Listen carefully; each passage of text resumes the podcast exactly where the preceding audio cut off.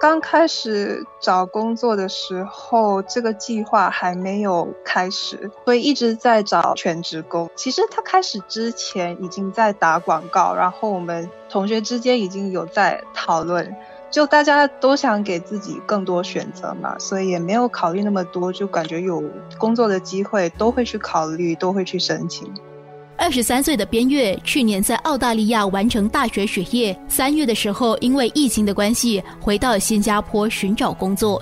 一直以来是在新加坡生活，只是大学在澳洲上，就刚好在那边毕业了过后，想要留在那边一两年工作吧。家人肯定是希望我能回来，因为在外面他们也不大清楚那边的情况到底怎样，所以他们会担心。三月底到四月那段期间，其实在澳洲的疫情是严重的，航班也是特别少，所以你很难去别的州，在别的州去。找工作，今年三月底回来是因为疫情的关系，然后才会关注这些新的计划，然后在新加坡的行情怎样，应该找什么样的工作。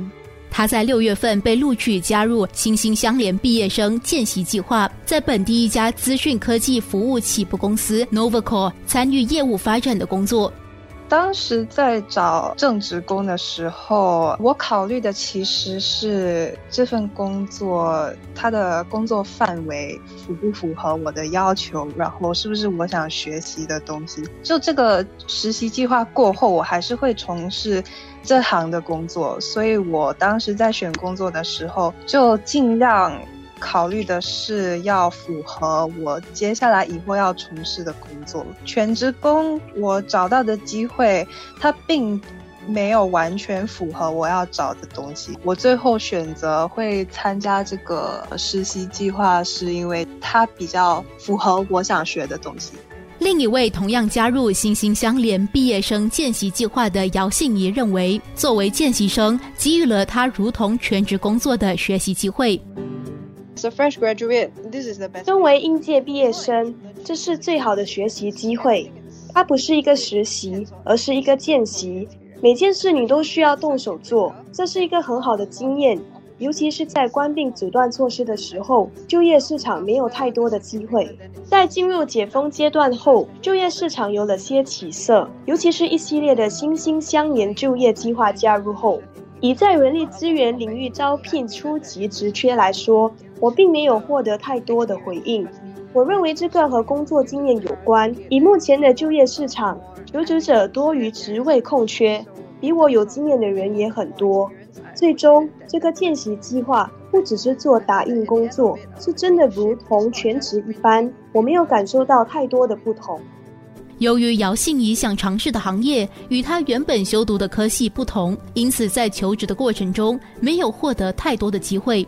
I majored in psychology。我主修心理学，原本是想要往这个方面发展。过程中我也有去兼职行为治疗师的工作，与有自闭症、过动症等的孩子交流。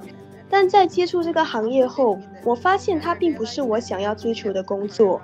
我是一个喜欢寻求改变的人，人力资源这一块就是一个能促成变化的部门。姚信怡在七月加入贝氏船舶管理，担任人事部见习助理。My current member，我现在是负责招聘的事务，另外也在学习申请工作准证的程序。至今为止，我还是在不断的学习。有一个很好的团队，如果有问题或者有东西需要确认。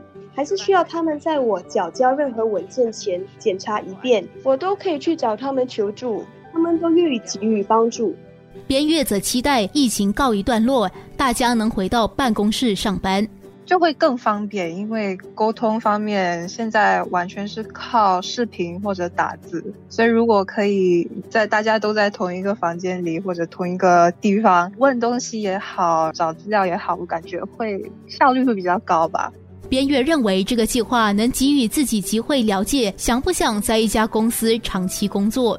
三个月的 probation，过后福利也好，薪水也好，它这个配套吧，它只能长达一年。一年过后，就是有可能会聘请你当全职工。我其实还没有考虑清楚，因为毕竟现在还是在学习当中吧，所以我要看大概六个月之后或者更久以后，我跟公司的进展是什么情况，然后我再考虑一下要不要继续在那边工作。如果要的话，也要跟上司聊一一聊，下一步再安排一下。